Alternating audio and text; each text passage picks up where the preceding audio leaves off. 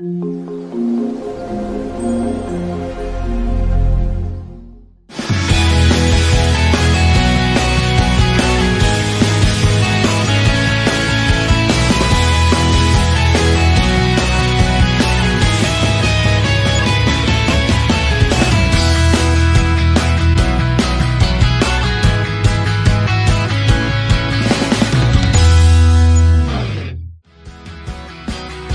toutes et à tous et nous espérons que vous allez bien. Bienvenue pour ce nouveau numéro des rendez-vous de l'été, aujourd'hui consacré à la plage et ses dangers.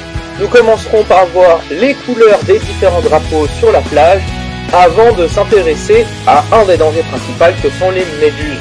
Pour ensuite parler avec un secouriste de la voyade. La recette de la semaine sera aujourd'hui consacrée à la ratatouille. Et la Minute Tech nous amènera aujourd'hui découvrir les villes du futur.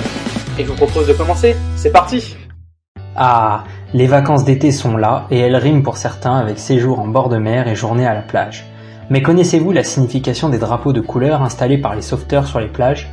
Ces drapeaux sont hissés pour vous avertir des conditions de baignade liées à l'état de la mer et à la météo. Attention, ils ne vous renseignent pas sur la qualité des eaux dans lesquelles vous vous apprêtez à vous baigner. Afin d'harmoniser la signalisation en France et en Europe, une nouvelle signalétique aux normes AFNOR est mise en place dès cet été 2021.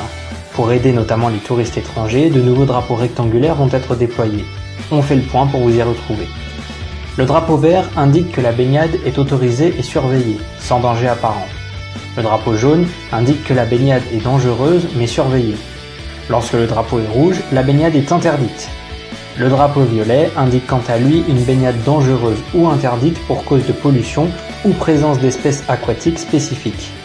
Le drapeau bleu est désormais remplacé par un drapeau à bandes rouge et jaune. Il délimite une zone de baignade surveillée pendant les horaires d'ouverture du poste de secours. Le drapeau à damier noir et blanc délimite une zone de pratique aquatique et nautique où la baignade n'est pas interdite mais au risque et péril des baigneurs. Dernier point important, si le drapeau est baissé, un sauveteur est en cours d'intervention, pour un sauvetage en mer par exemple, et la baignade n'est plus surveillée. Il en va de même si aucune flamme n'est tissée sur le mât. Le poste de secours n'est alors pas ouvert et il n'y a pas de sauveteur pour assurer la sécurité des baigneurs. En leur absence, la baignade se fait à vos risques et périls. Parlons maintenant des méduses. Les méduses sont de plus en plus présentes sur nos plages, mais alors sont-elles dangereuses et que faire face à une piqûre?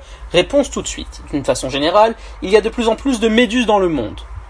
Les méduses ont cette particularité de se trouver à peu près partout dans le monde, des zones arctiques les plus froides aux zones tropicales. En France, on en trouve surtout en Manche, sur la côte atlantique ou dans la mer Méditerranée. On rencontre tout type de méduses, en général on retrouve des grosses méduses blanches qui ne piquent pas ou peu. Les méduses sont toutes urticantes, certaines le sont très peu, c'est-à-dire que l'homme ne s'en aperçoit pas lorsqu'il se fait piquer. Dans la Manche et l'Atlantique, en général, elles ne sont pas très urticantes. La piqûre est en général bénigne. Quand on se baigne, il vaut d'abord mieux revenir sur la plage, car s'il y a une méduse, il est vraisemblable qu'il y en ait d'autres. Les cellules urticantes sont concentrées sur les filaments des méduses, qui peuvent s'enrouler autour du torse, des bras ou du cou. Il faut donc aussi s'assurer qu'il n'y a pas de filaments sur la peau, et surtout ne pas l'enlever avec les doigts, au risque de se brûler les doigts également. Ensuite, il va rester des cellules urticantes. Ces cellules ont la caractéristique d'éclater quand on les rince à l'eau douce, jusqu'à ce que l'on ait bien nettoyé. Éventuellement, on peut la nettoyer avec du sable. Donc face à une méduse, pas de panique. Dans le moindre doute, on peut toujours aller voir un sauveteur sur le bord d'une plage et lui demander son avis. Parlons maintenant de la noyade. En France, les noyades accidentelles sont responsables chaque année d'environ 1000 décès, dont la moitié pendant la période estivale, ce qui en fait la première cause de mortalité par accident de la vie courante chez les moins de 25 ans. Elles sont pourtant pour la plupart évitables. Les noyades accidentelles chez les enfants de moins de 6 ans ont davantage lieu en piscine, qu'elles soient privées ou publiques. L'issue des noyades a rarement été fatale, indiquant certainement que l'enfant a été rattrapé rapidement. Les noyades chez les enfants sont pour la plupart dues au fait que l'enfant ne sait pas nager, mais aussi au relâchement de la surveillance de l'adulte responsable. Les noyades accidentelles chez les adultes de 20 à 64 ans ont davantage lieu en cours d'eau, plan d'eau et mer. Ces noyades ont davantage été associées à la consommation d'alcool, mais aussi à la pratique d'activités non encadrées. Les noyades chez les personnes âgées de 65 ans ou plus ont davantage lieu en mer, avec des interventions de secours organisées plus fréquentes le matin, pouvant indiquer que les personnes cherchent des horaires de baignade moins fréquentés mais aussi moins surveillés. Or, une occurrence de malaise est aussi rapportée dans la moitié des noyades en mer. Des gestes peuvent être adoptés pour se baigner en toute sécurité. Chez les plus petits, apprendre à nager et toujours surveiller les enfants. Chez les adultes, il n'est jamais trop tard pour commencer également à apprendre à nager, mais aussi toujours prévenir un proche avant de se baigner et éviter de coupler baignade et consommation d'alcool.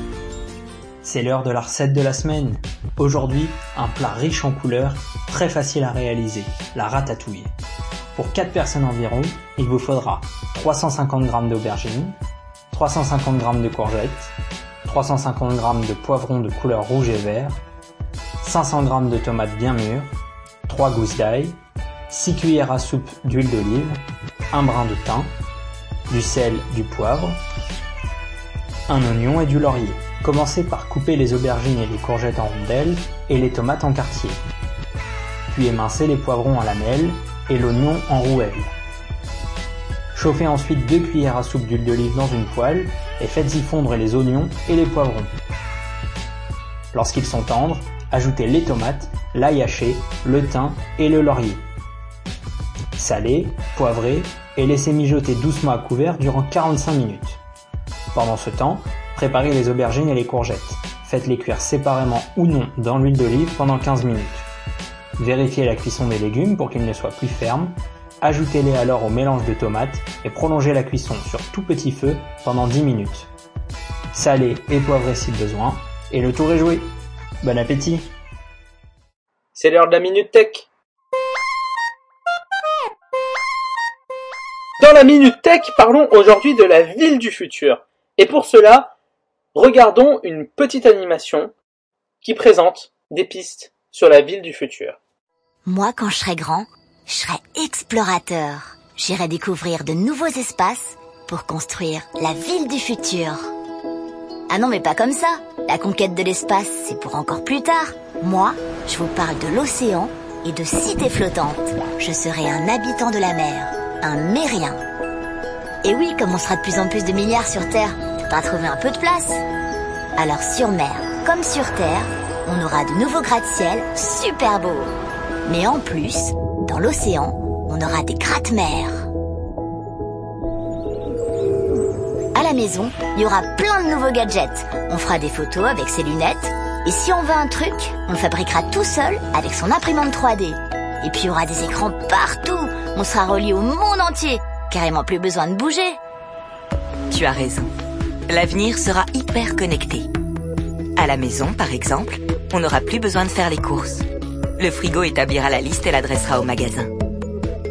Et on ne travaillera plus forcément au bureau. La ville de demain verra naître des espaces de coworking plus proches de chez nous, partagés par des entreprises très différentes. Mais aussi des lieux de vie et de travail accessibles dans les gares.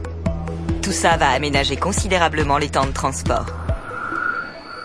Heureusement, car si nos habitudes de déplacement ne changeaient pas, l'avenir finirait par n'être qu'un énorme embouteillage. En fait, on combinera des tas de moyens de transport différents et propres. Transport en commun végétalisé, téléphérique.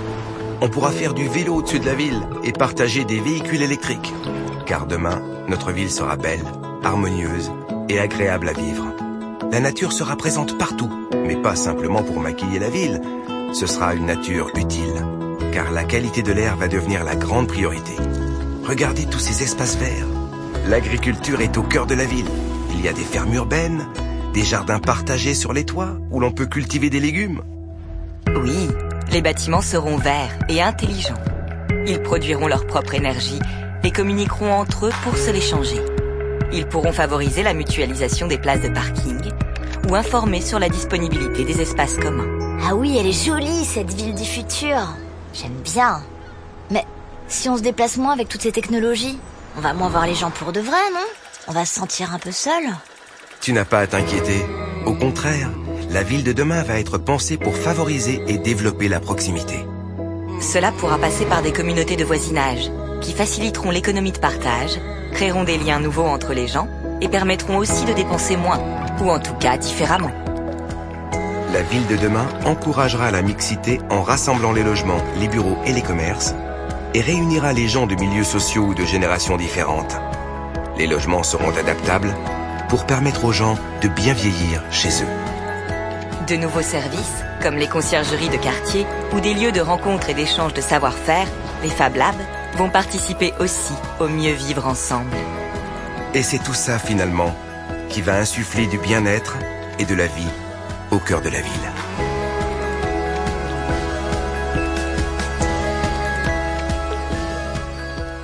Voilà, ce numéro est maintenant terminé. Nous espérons qu'il vous a plu.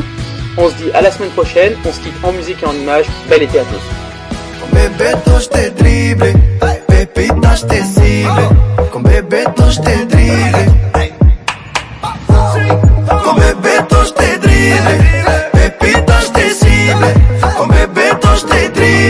Fais-moi juste tourner la tête.